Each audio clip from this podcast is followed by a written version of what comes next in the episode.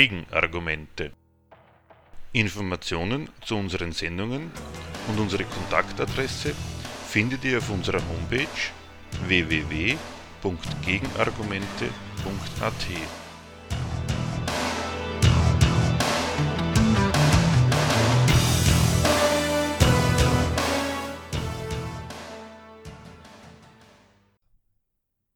Das Thema der heutigen Sendung. Die Corona-Pandemie.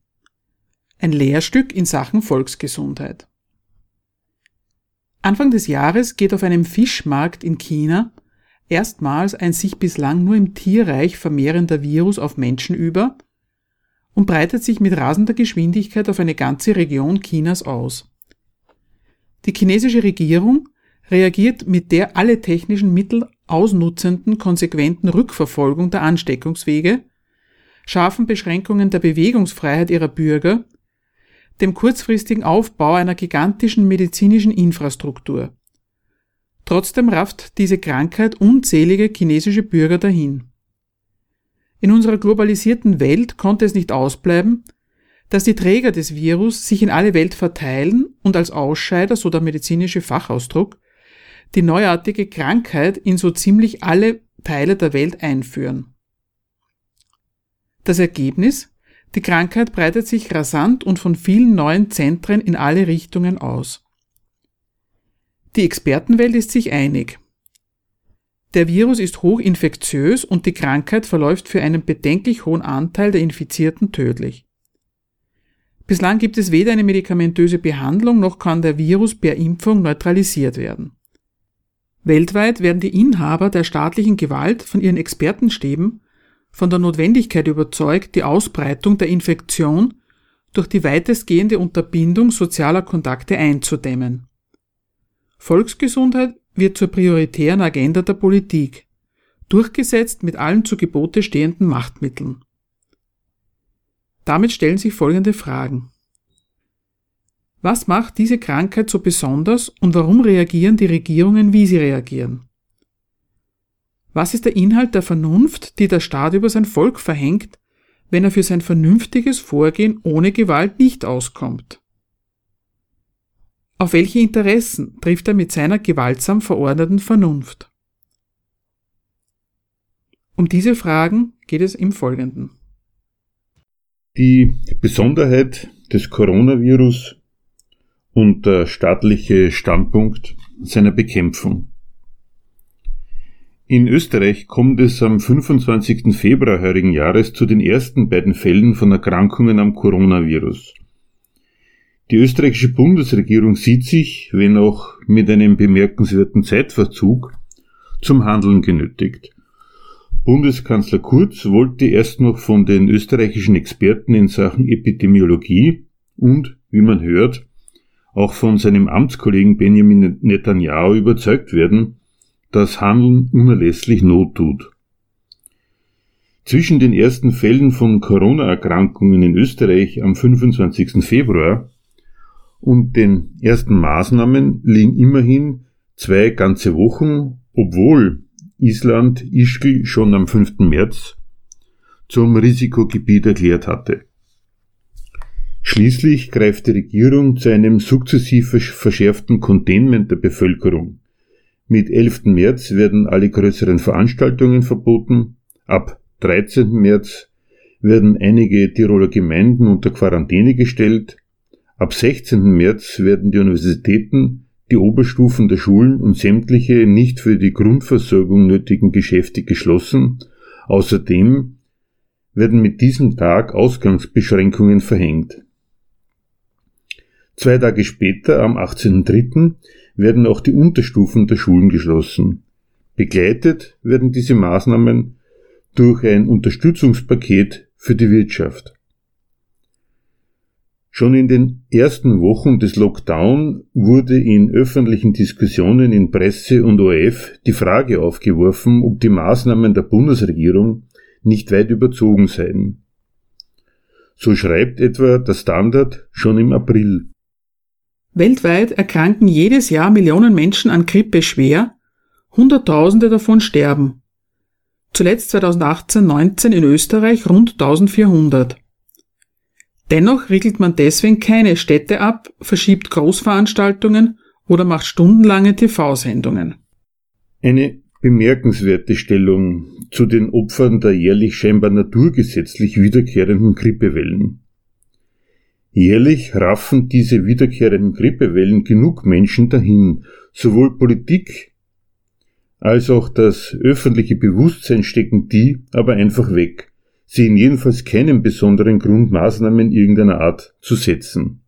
Allerhöchstens sind sie der Anlass dafür, wieder einmal auf die Eigenverantwortung des gefährdeten Personenkreises zu verweisen, zur Grippeimpfung zu raten, nach den Grippesaisonen gefolgt von der Schuldzuweisung, dass dieser Rat wohl wieder einmal nicht ausreichend beherzigt worden sei. Die Opfer werden zwar bedauert, ansonsten wird aber nichts, worauf es in der Republik ankommt, durch die auch in diesem Fall in ausreichender Zahl anfallenden Toten, wesentlich durcheinandergebracht. Der Alltag geht seinen Gang. Anders beim Coronavirus. Das verlangt nach einer Erklärung. Was die Regierung letztlich zu ihren einschneidenden Maßnahmen ins gesellschaftliche und wirtschaftliche Leben der Republik veranlasst hat, worum es bei den im Rahmen der Eindämmung des Coronavirus getroffenen Maßnahmen geht, das wurde von Bundeskanzler Kurz in einem Zeit im Bild 2 Interview am 7. April, in welchem er zum wiederholten Mal mit dem Grippevergleich konfrontiert wurde, wie folgt klargestellt. Zitat. Das tut mir leid, das so direkt zu sagen, aber ich habe mich schon Anfang des Jahres geärgert, dass viele das Coronavirus mit der Grippe verglichen haben. Ich habe auch im ZIP-2-Studio vor mittlerweile sehr langer Zeit damals argumentiert, warum ich glaube, dass dieser Vergleich falsch ist. Und man kann das mittlerweile belegen. Die Sterblichkeit beim Coronavirus ist wesentlich höher. Ich kann mich nicht erinnern, dass bei der Grippe so viele Menschen Spitalsbehandlung oder Beatmung gebraucht haben, dass Intensivkapazitäten je nicht mehr gereicht hätten. Also auch das kann man nicht vergleichen. Und dann ist auch die Ausbreitung der Krankheit eine ganz andere. Bei der Grippe gibt es eine Impfung, beim Coronavirus nicht. Und das wichtigste Argument, das Coronavirus ist hoch ansteckend. Ein Gutteil der Infizierten hat keine Symptome, kann also anstecken, ohne überhaupt zu wissen, dass sie selbst krank sind. Und auch bei denjenigen, die Symptome haben, treten diese Symptome überhaupt erst nach einigen Tagen auf und insofern kann man die beiden Krankheiten schlicht und ergreifend nicht miteinander vergleichen. Und es ist absolut richtig, dass wir so gehandelt haben, wie wir gehandelt haben. Alle Studien belegen, hätten wir diese Schritte nicht gesetzt, dann gäbe es eine massive Ausbreitung in Österreich mit bis hin zu 100.000 Toten und die wenigen Länder, die zunächst einen anderen Weg gehen wollten, wie Großbritannien oder die Niederlande, haben nach wenigen Tagen ihre Strategie verändert. Was lässt sich diesen Ausführungen entnehmen? Zunächst einmal, dass in einem modernen Staatswesen Massenerkrankungen, kurz nennt im gegenständlichen Fall eine Zahl von treuen 100.000 Toten, politische Aufmerksamkeit auf sich ziehen. Das gilt grundsätzlich auch für die Herz-Kreislauf- und Krebserkrankungen, die die Statistik hierzulande Jahr für Jahr als Todesursache Nummer 1 und 2 ausweisen. Ihre Ursachen physischer und psychischer Druck, massenhafte Freisetzung von Kanzerogenen und so weiter gelten aber als unabwendbare Begleiterscheinungen der landesüblichen Lebensführung, weswegen diese Krankheiten unter dem Stichwort Zivilisationskrankheiten abgehakt werden. Einmal ausgebrochen, werden nicht die genannten durchaus nicht unbekannten Krankheitsursachen aus der Welt geschaffen, sondern die Kranken mit dem nach Stand der Medizin passenden Medikament behandelt, auf das sie mit den Belastungen ihrer Physis zurande kommen und auch weiterhin ihren Mann bzw. ihre Frau stehen können. Ganz anders sieht der staatliche Handlungsbedarf bei Infektionskrankheiten aus. Bei denen heißt der staatliche Standpunkt Verhinderung der Ausbreitung. Und da unterscheidet sich das Coronavirus in einem Punkt wesentlich von der gewöhnlichen Influenza. Auch an der sterben zwar Jahr für Jahr genug Menschen, Anders als für die Grippe gibt es aber für den Coronavirus bislang weder eine medizinische Behandlung noch die Möglichkeit einer Immunisierung durch eine Impfung. Außerdem ist dieser Virus deutlich heimtückischer. Ein großer Teil der Infizierten hat gar keine Symptome oder diese Symptome treten erst relativ spät auf, so dass sie längere Zeit gar nicht wissen, dass sie ansteckend sind. Darin liegt die Gefahr der Sprengung der Kapazitätsgrenzen der Intensivstationen der Spitäler durch eine große Zahl an Corona-Kranken, mit der Konsequenz, dass dann die erforderlichen Intensivbetten auch für alle anderen, die ein solches aus den verschiedensten Gründen bräuchten, nicht zur Verfügung stehen. Der Schluss der Regierung, wenn die Ausbreitung mangels Impfung schon nicht verhindert werden kann, steht alles an staatlichen Zwangsmaßnahmen auf dem Programm, um diese Pandemie auf ein Maß einzudämmen, das das Spitalswesen möglichst verkraften kann. Mitte März wird das Covid-19-Maßnahmengesetz beschlossen, das gemeinsam mit dem dadurch teilweise abgeänderten Epidemiegesetz und den darauf basierenden Verordnungen den ganzen Katalog von Kontroll- und Zwangsmaßnahmen enthält, die nichts dem Zufall oder gar der Einsicht der Betroffenen und deren Interesse an Gesundheit überlassen. Dazu gehören Anzeigepflicht, ein Statistikregister, die Absonderung Kranker, Maßnahmen gegen das Zusammenströmen großer Menschenmengen, Überwachung, Schließung von Lehranstalten, Betriebsbeschränkungen und Schließung von Unternehmen, Verkehrsbeschränkungen im Inland und gegenüber dem Ausland, Schulen und, und Universitäten werden in das Distance Learning geschickt, größere Menschenansammlungen werden verboten, Sport- und Kulturveranstaltungen müssen abgesagt werden, Personen, die als krank, aber mit milder Symptomatik oder weil aus dem Ausland einreisend ansteckungsverdächtig klassifiziert werden, werden in Quarantäne geschickt, das heißt, sie unterliegen einem strikten Ausgeh- und Kontaktverbot. Zwecks Rückverfolgung von Infektionsketten wird die Installierung eines Überwachungswesens in Gestalt einer App angedacht. Über die Bevölkerung werden scharfe Ausgangsbeschränkungen verhängt, das Betreten öffentlicher Orte wird grundsätzlich verboten Ausnahmen davon bestehen lediglich für die Betreuung und Hilfestellung von unterstützungsbedürftigen Personen, für die Deckung der notwendigen Grundbedürfnisse des täglichen Lebens, für berufliche Zwecke und für Spaziergänge mit dem gemeinsamen Haushalt lebenden Personen oder Tieren. All das ist für den Fall der Übertretung mit empfindlichen Geldstrafen belegt. An den Strafdrohungen, die ihrem solchen medizinischen Werk Nachdruck verleihen, wird deutlich, dass der Gesetzgeber sich hier nur von einem Interesse und Gesichtspunkt leiten lässt. Er definiert sein ansteckendes Krankengut als eine öffentliche Gefahr und begegnet ihr mit genau den Mitteln, die das Universalrezept für eine gesunde Staatsgewalt in allen Arten von Krisen darstellen, mit Verboten und Strafen. Wo bei einer nicht beherrschbaren, lebensbedrohlichen Krankheit ein übertragbares Bacillus oder Virus als Ursache feststeht, hört der Angebotscharakter des staatlich organisierten Gesundheitswesens auf. Da ist nicht einfach jeder Einzelne in seiner Existenz bedroht und angehalten, zwecks Wiederherstellung seiner Gesundheit die Leistungen des Gesundheitswesens in Anspruch zu nehmen, da sieht der Staat sich herausgefordert. Er sieht sein Recht auf ein für alle Belange brauchbares Volk verletzt. Die politisch Zuständigen beschönigen den Einsatz hoheitlicher Gewalt nicht, sondern rechtfertigen ihn mit den Geboten der solchen medizinischen Vernunft. Die Politik reklamiert für sich, dass sie im Sinne und im Interesse derer handelt, die sie ihren Maßregeln unterwirft. Dabei zeugt allein schon die Gewalt, die sie aufwendet, davon, dass der Zweck, den sie mit ihren Vorschriften verfolgt, nicht der der Betroffenen ist. Und das wirft zwei Fragen auf. Was ist der Inhalt der Vernunft, die der Staat über sein Volk verhängt, wenn er für sein vernünftiges Vorgehen ohne Gewalt nicht auskommt? Und auf welche Interessen trifft er mit seiner gewaltsam verordneten Vernunft?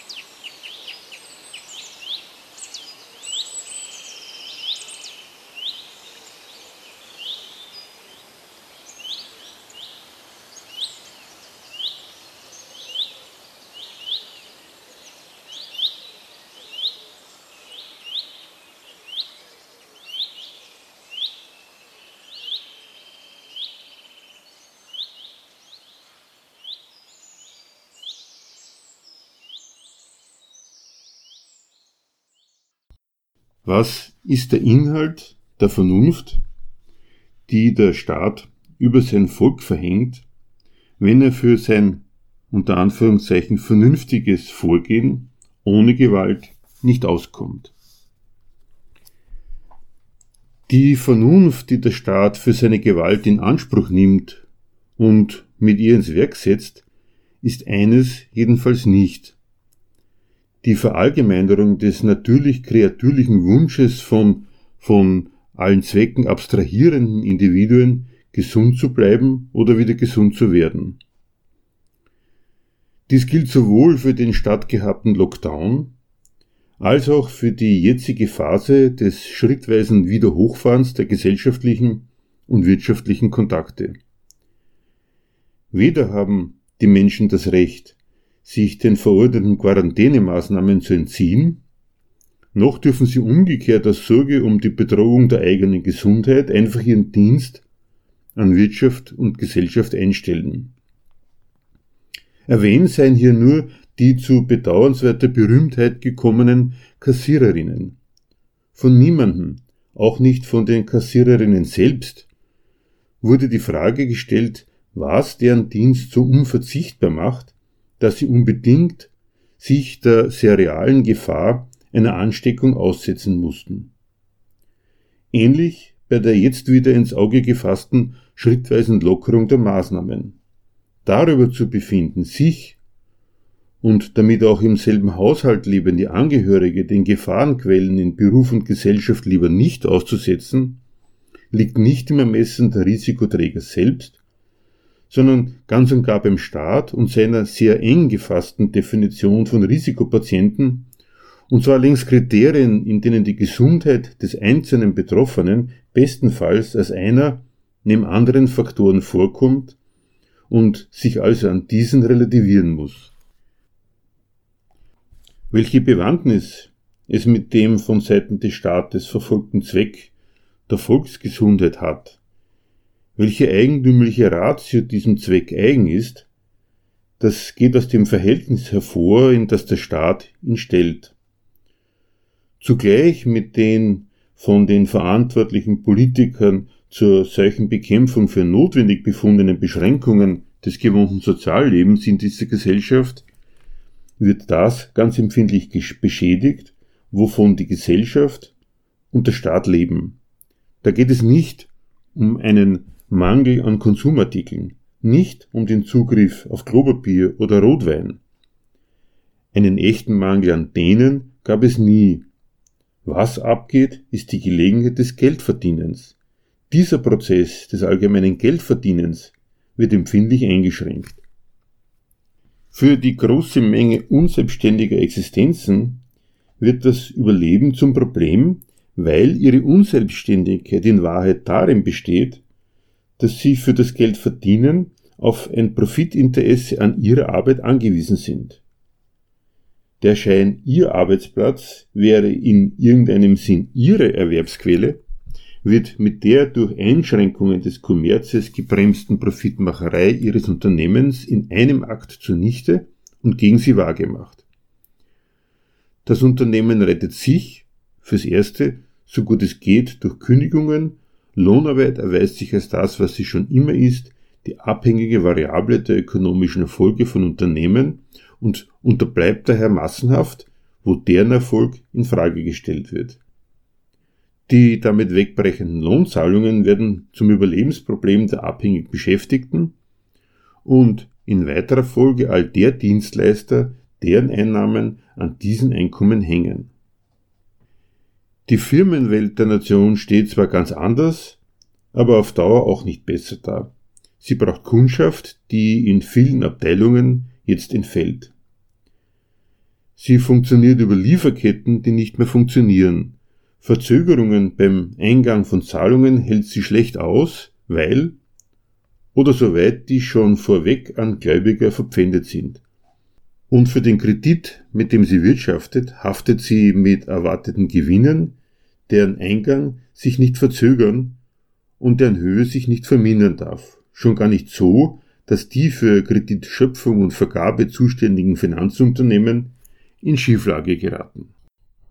Dieser ökonomische Schaden ist unschwer als einer kenntlich, der nicht einfach das Resultat davon ist, dass Menschen immer wirtschaften müssen, was sich in Zeiten einer Pandemie zweifelsohne schwieriger gestaltet, sondern ein Schaden, der der besonderen ökonomischen Verfasstheit unserer Gesellschaft geschuldet ist.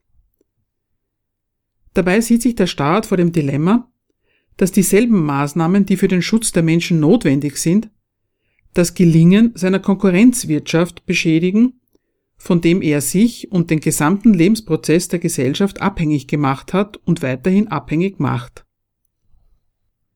Die Notwendigkeiten dieser Geldwirtschaft setzt er keineswegs außer Kraft. Zu ihnen setzt er ins Verhältnis, was der Seuchenschutz gebietet. Für seine restriktiven Eingriffe ins nationale Geschäftsleben verlangt er sich eine höchstwertige Rechtfertigung ab. Den Nachweis einer Notlage, die den Schaden für die Wirtschaft unumgänglich macht. Und in dem Sinn handelt er auch. Die Schädigung des Geldkreislaufs hält er mit aller Macht so gering wie solchen medizinisch vertretbar. Noch mehr Macht, nämlich per Schaffung von Geld, wendet er auf, um die trotzdem unerlässlichen Schäden zu kompensieren. Wenn er die Volksgesundheit so ernst nimmt, dass er um ihretwillen den gesellschaftlichen Hauptzweck der Geldvermehrung tatsächlich leiden lässt, dann darf der nicht wirklich Schaden nehmen. Zwar kommt kein Staat darum herum, der Seuchenbekämpfung aktuell Vorrang vor dem ungestörten Fortgang des Erwerbslebens einzuräumen. Aber wenn er das tut, dann tut er das so, dass kein Zweifel bleibt, warum er das tut. Weil Volksgesundheit eine unerlässliche Bedingung für ein gesundes Wirtschaftsleben ist. Wie die Überlegungen hinsichtlich noch tolerabler täglicher Ansteckungszahlen oder auch die nach der zulässigen effektiven Reproduktionszahl eindringlich zeigen, ist diese Volksgesundheit nicht damit zu verwechseln, dass soweit irgend möglich alle Gesellschaftsmitglieder von Krankheit verschont bleiben mögen. Vernutzung des Volkes darf schon sein, solange sie nur zweckmäßig ist. Deswegen ist es zwar bedauerlich, wenn Jahr für Jahr an den schon erwähnten Herz-Kreislauf-Erkrankungen oder an Krebs gestorben wird, lässt sich aber leider nicht verhindern, Vermeidung all der Umstände in Berufsleben oder in Sachen Zerstörung natürlicher Lebensumstände, die dafür verantwortlich sind, ließe nämlich zwar ganz sicher so einiges an Krankheiten gar nicht entstehen. Mit den Erfordernissen eines modernen Wirtschaftsstandorts verträglich wäre das aber nicht. Massenhaftes Sterben an einer Virusinfektion ohne jedes politische und wirtschaftliche Weiß warum. Dagegen bringt ein Anschlag, was notwendig und geboten ist. Sein Volk als Basis seiner ökonomischen und politischen Macht lässt er sich nicht von einer Viruserkrankung beschädigen. Kurz gefasst, wenn der Staat sich einer Infektionskrankheit annimmt und dafür sogar den normalen Geschäftsgang im Land partiell lahmlegt, dann geht es ihm um die Tauglichkeit seines Volkes für diesen Geschäftsgang. Das ist die eigentümliche Ratio des Zwecks Volksgesundheit, die ihn vom Gesundheitsinteresse der Individuen die dem Staat als Volk dienen, unterscheidet. Mit seinem Einsatz für diesen Zweck dient der Staat der nationalen Geldwirtschaft, die er beschränkt. Er sichert eine ihrer unverzichtbaren Voraussetzungen, setzt die Vernunft dieses Systems durch, gewaltsam und auf dessen Kosten.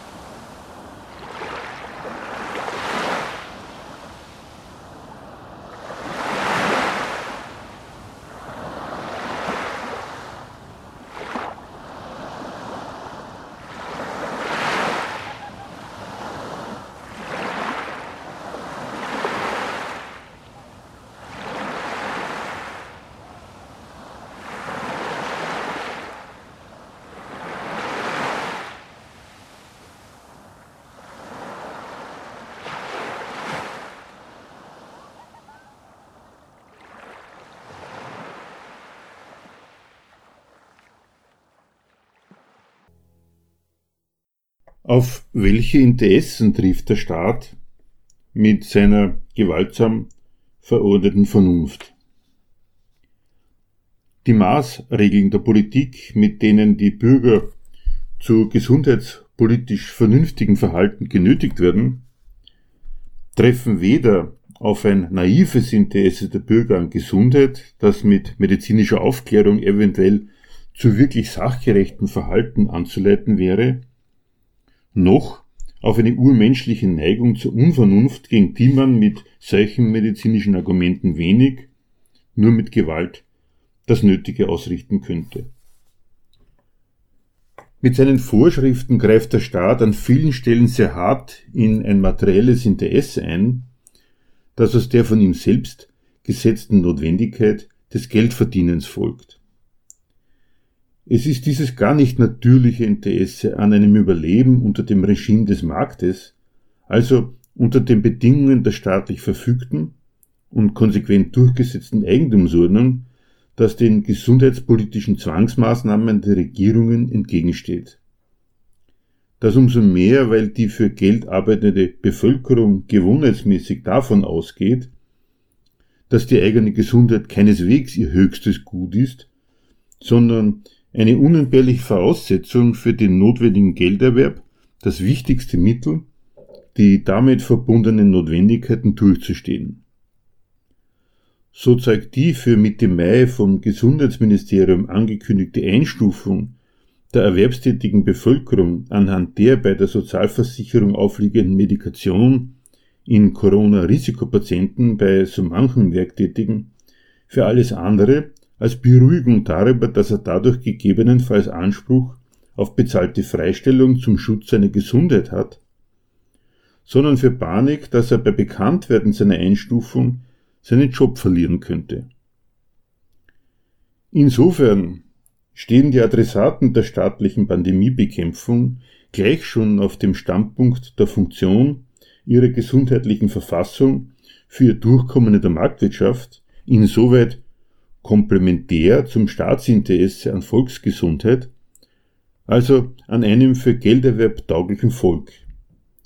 Eben deswegen aber gar nicht auf der Linie dieses Staatsanliegens und einer daraus abgeleiteten restriktiven Gesundheitspolitik.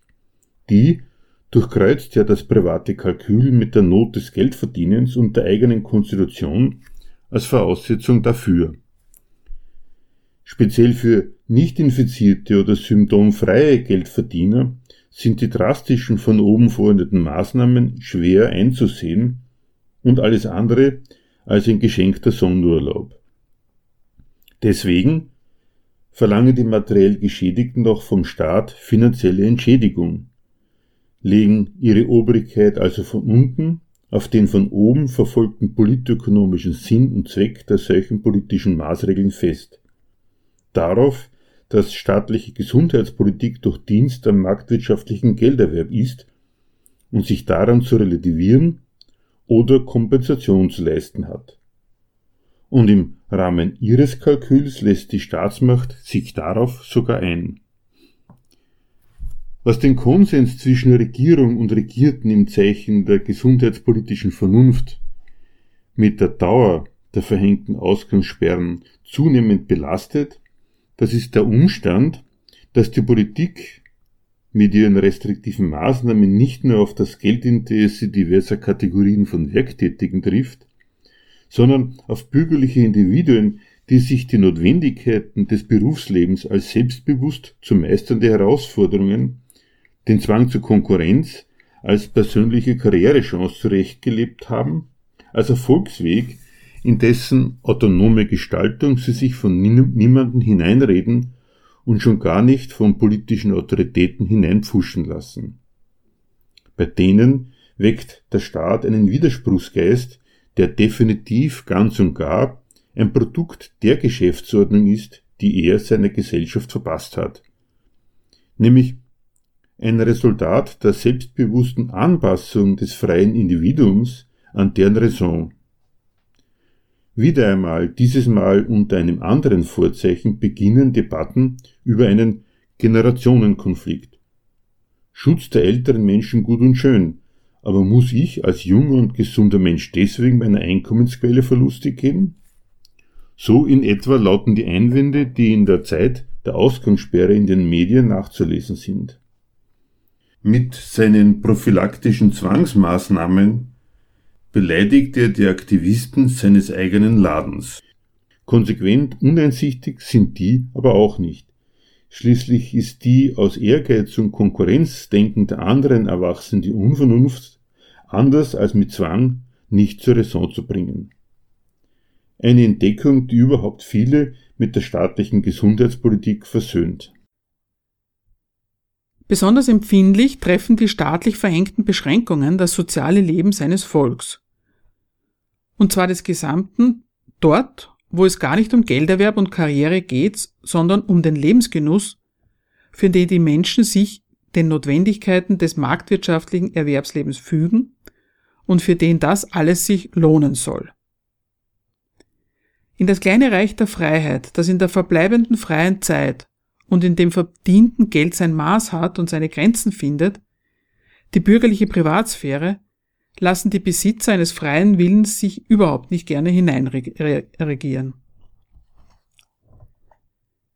Das umso weniger, weil das ohnehin dauernd passiert und weil das nach besten Kräften autonom gestaltete Privatleben ohnehin schon mit Pflichten und den Notwendigkeiten eines Lebens im kapitalistisch-demokratischen Gemeinwesen ziemlich ausgefüllt ist.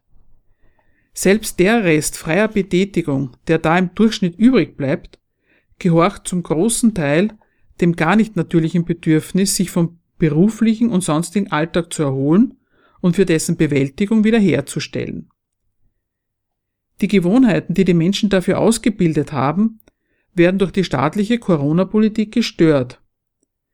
Entsprechend wird jetzt über die fehlende Kinderbetreuung durch Omas, Kindergärten und Schulen gejammert, zu enge Wohnungen ohne jede Möglichkeit des Entkommens, keine Möglichkeit zum Besuch von Lokalen oder Fußballspielen, kein Freiraum fürs Partymachen werden beklagt.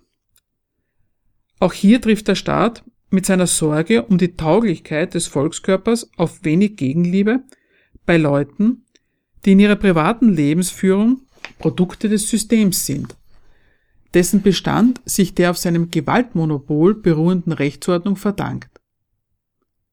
Hier, im staatlich zugestandenen Refugium freier Selbstbestimmung, ist das Bedürfnis nach Rücknahme der verhängten Beschränkungen am lebendigsten.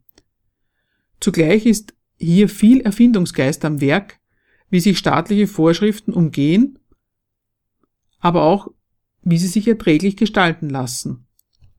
Und solange das gilt, Radio und Fernsehen geben sich hier die größte Mühe, hält sich die unausbleibliche Unzufriedenheit in Grenzen.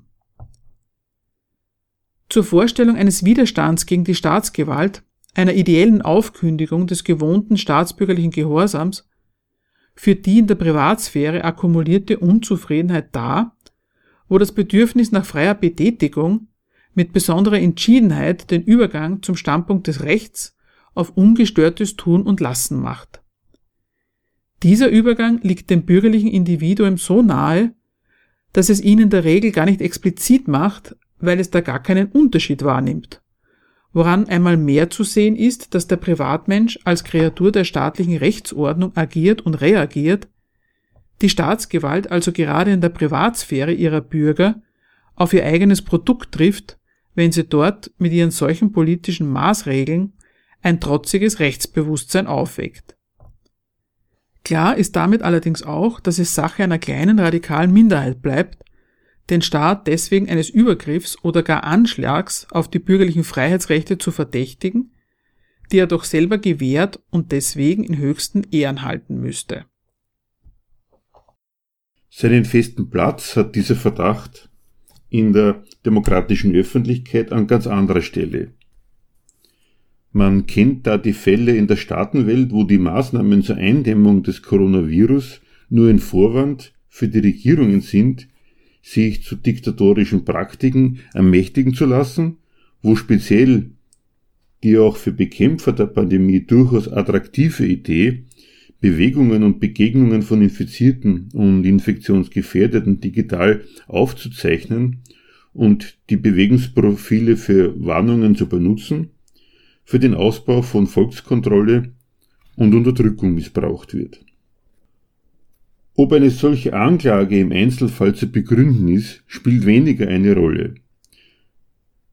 Zur Illustration eines ohnehin feststehenden Feindbilds von autoritären bis diktatorischen Regimen taugt sie allemal.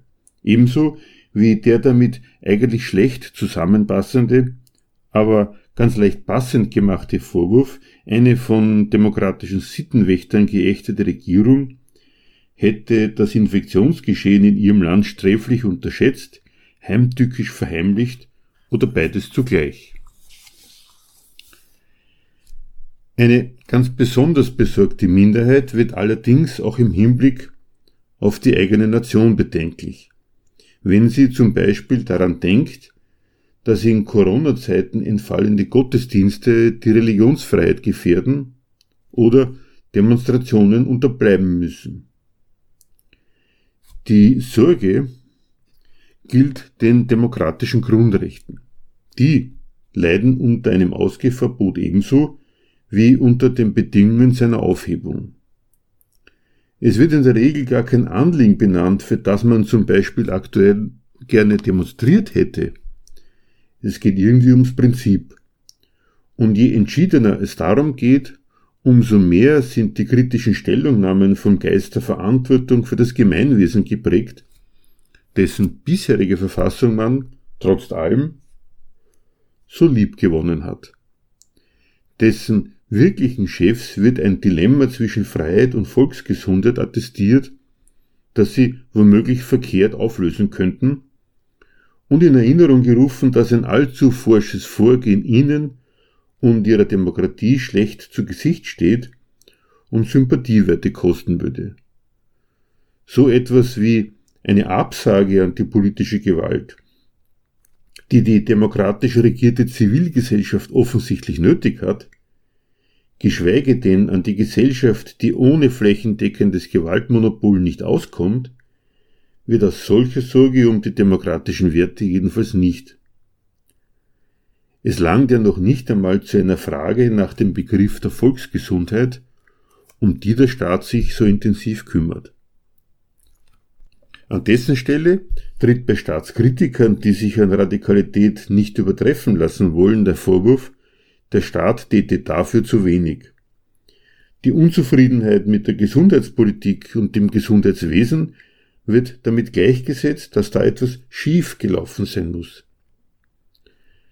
Wer so kritisiert, merkt nicht, dass das, worauf sich seine Unzufriedenheit bezieht, als Gegenstand der Kritik zugleich aus dem Schneider ist. Der landet nie mehr bei der Frage, woher die von ihm beanstandeten Mängel in einem Gesundheitswesen kommen und der Auskunft darüber, dass ein Gesundheitswesen, das dem Kapitalismus dient, unter die Kategorie der notwendigen Unkosten, der Faux frais des Systems fällt und auch dementsprechend aussieht. Das kommt davon, wenn der Wille zu unnachsichtiger Staatskritik sich mit dem Standpunkt der Verantwortung fürs Bessermachen verbindet. Die Sehnsucht nach einem richtigen Leben im Falschen stirbt auch am Coronavirus zuletzt.